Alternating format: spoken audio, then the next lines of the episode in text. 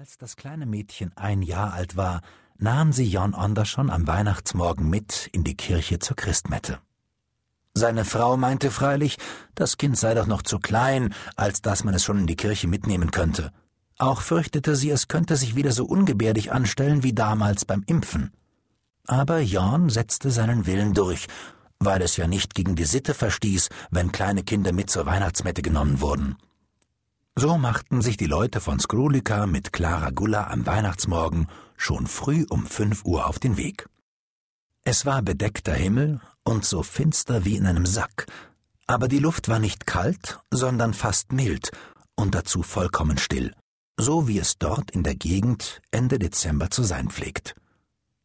Gleich zu Anfang ging es einen engen Pfad zwischen den Äckern und Gehölzen in Oske de Lorna entlang – dann mussten die Wanderer dem steilen, verschneiten Weg über den Snipperhügel folgen, und erst dann kamen sie auf ordentliche Wege. Das große, zweistöckige Wohnhaus auf Falla hatte in allen Fenstern brennende Kerzen. Es winkte den Leuten von Skrulika zu wie ein Leuchtturm, und so konnten sie sich bis zu Börjes Haus hindurchfinden. Dort trafen sie mit ein paar Nachbarn zusammen, die sich am Abend vorher Fackeln zurechtgemacht hatten, mit denen sie sich nun den Weg erhellten, an diese schlossen sich die Leute von Skrulika an. Jeder Fackelträger ging an der Spitze einer kleinen Schar. Die meisten schwiegen, aber alle waren frohen Mutes. Sie kamen sich vor wie die Weisen aus dem Morgenlande, die beim Scheine des Wundersterns dahinwanderten, um den neugeborenen König der Juden zu suchen. Als die ganze Schar die Waldhöhe erreicht hatte, musste sie an einem großen Steinblock vorbei, den einstmals ein Riese drunten in Frükerüt an einem Weihnachtsmorgen nach der Svatschöer Kirche geschleudert hatte, der aber zum guten Glück über den Kirchturm weggeflogen und hier auf dem Sniperhügel liegen geblieben war. Als die Kirchgänger sich jetzt dem Stein näherten, lag er wie gewöhnlich auf der Erde. Aber alle wussten, dass er während der Nacht auf zwölf goldene Pfeiler gehoben worden war und dass der Troll darunter gesessen und getrunken und getanzt hatte. Es war wirklich kein Vergnügen am Weihnachtsmorgen an einem solchen Steinblock vorbeigehen zu müssen. Und Jorn sah eifrig zu Katrine hinüber, ob sie auch das Kind fest an sich gedrückt hielte. Katrine schritt sicher und ruhig fürbass, ganz wie gewöhnlich, und unterhielt sich halblaut mit einer Nachbarin. Sie schien gar nicht daran zu denken, was das für ein gefährlicher Platz war. Hier, auf der Höhe, standen uralte, wetterfeste Tannen. Wenn man diese so im Fackelschein mit den großen Schneeklumpen auf den Zweigen wahrnehmen konnte, drängte sich einem unwillkürlich der Gedanke auf, dass mehrere von ihnen, die man vorher für Bäume gehalten hatte, nichts anderes waren als Trolle, mit stechenden Augen unter den weißen Schneemützen und mit langen, scharfen Krallen, die aus den dicken Schneefäustlingen hervorstachen. Das konnte man ja ertragen, solange sie sich ruhig verhielten.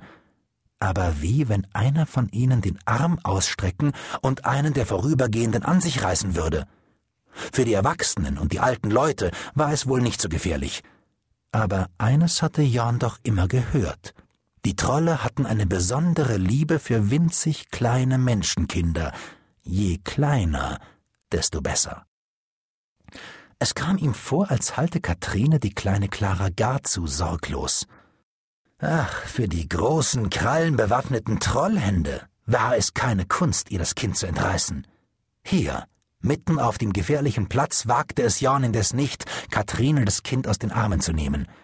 Gerade dadurch hätte sich das Trollpack am Ende zu rühren angefangen. Schon fing es von dem einen Trollbaum zum anderen an zu raunen und zu rauschen. Es knarrte droben in den Zweigen, wie wenn sie versuchen wollten, sich in Bewegung zu setzen. Jan wagte die anderen nicht zu fragen, ob sie das auch sehen und hörten, was er sah und hörte. Denn das hätte ja gerade die Frage sein können, die das Trollpack zum Leben erweckte. In dieser Erwartung wusste er nur eins, was er tun könnte. Er stimmte mitten im Walde ein Lied an. Jan hatte eine schlechte Singstimme, und er hatte auch im Beisein anderer noch nie gesungen. Es fiel ihm sehr schwer, den Ton richtig zu treffen, und er wagte deshalb nicht einmal in der Kirche mitzusingen. Aber jetzt musste er singen, mochte es gehen, wie es wollte. Er sah, dass die Nachbarn sich über ihn wunderten. Die vor ihm gingen, stießen einander an und schauten sich nach ihm um, doch das durfte ihn nicht hindern, er musste weiter singen. Gleich darauf flüsterte ihm indes eine der Frauen zu Wartet ein wenig, Jorn, ich werde euch helfen. Und dann stimmte sie mit der richtigen Melodie und mit dem richtigen Ton in das Weihnachtslied ein. Es klang schön durch die Nacht zwischen den Bäumen. Die anderen konnten nun auch nicht zurückbleiben, sondern stimmten ebenfalls mit ein. Gruß dir, du schöne Morgenstund, durch der Propheten heilgen Mund ist sie verkündet worden. Da ging es wie ein ängstliches Sausen durch die Trollbäume. Sie zogen die Schneemützen so tief herein, dass man nichts mehr von ihren bösen Trollaugen sah, und auch die ausgestreckten Krallen zogen sie unter Tannennadeln und Schnee zurück. Als der erste Liedvers verklungen war, konnte niemand mehr sehen, dass da oben auf der Waldhöhe etwas anderes zu sehen war als gewöhnliche, ungefährliche alte Tannenbäume. Die Fackeln, die den Leuten aus Askedalarna durch den Wald geleuchtet hatten, waren abgebrannt, als die Schar die Landstraße erreichte. Aber von da an ging es dank der erleuchteten Bauernhäuser weiter. Wenn ein Haus aus dem Gesichtskreis entschwand, gleich schimmerte ein anderes in geringer Entfernung auf. Die Leute hatten in alle Fenster Lichter gestellt, um den armen Wanderern den rechten Weg nach der Kirche zu zeigen. Schließlich erreichten die Leute einen Hügel, von dem man die Kirche sehen konnte. Da stand sie vor ihnen. Aus allen Fenstern strömte heller Lichterschein heraus, und sie sah aus wie eine riesengroße Laterne. Als die Wanderer die Kirche sahen, blieben sie unwillkürlich stehen. Der Anblick raubte ihnen den Atem. Nach allen den kleinen Häusern und niederen Fenstern, an denen sie vorbeigepilgert waren, kam ihnen die Kirche überwältigend groß und überirdisch hell vor. Als Jorn die Kirche erblickte, musste er unwillkürlich an ein paar arme Leute in Palästina denken, die eine ganze Nacht unterwegs gewesen waren und ein kleines Kind bei sich hatten, ihren einzigen Trost und ihre einzige Freude. Sie kamen von Bethlehem und wollten nach Jerusalem, weil das Kind im Tempel zu Jerusalem beschnitten werden sollte. Aber sie mussten sich in dunkler Nacht dahinschleichen, weil es so viele gab, die dem Kindlein nach dem Leben trachteten. Die Leute von Oskedalarna waren in aller Frühe von zu Hause weggegangen, um vor denen anzukommen, die zur Kirche fuhren, aber in der Nähe der Kirche wurden sie doch von diesen eingeholt. Sie kamen mit schnaubenden Pferden und klingenden Schellen dahergefahren, jagten in sausendem Galopp dahin und zwangen die armen Fußgänger, sich auf den hohen Schneewall am Wegrand zu retten. Jetzt hatte Jorn das Kind auf dem Arm. Unaufhörlich musste er den Fuhrwerken ausweichen. Er kam auf dem finsteren Weg nur sehr schwer vorwärts, aber vor ihm lag ja der strahlende Tempel, und wenn sie nur dorthin gelangen konnten, dann waren sie sicher und geborgen. Jetzt erhob sich hinter ihnen lautes Schellengeklingel und Pferdegetrappel.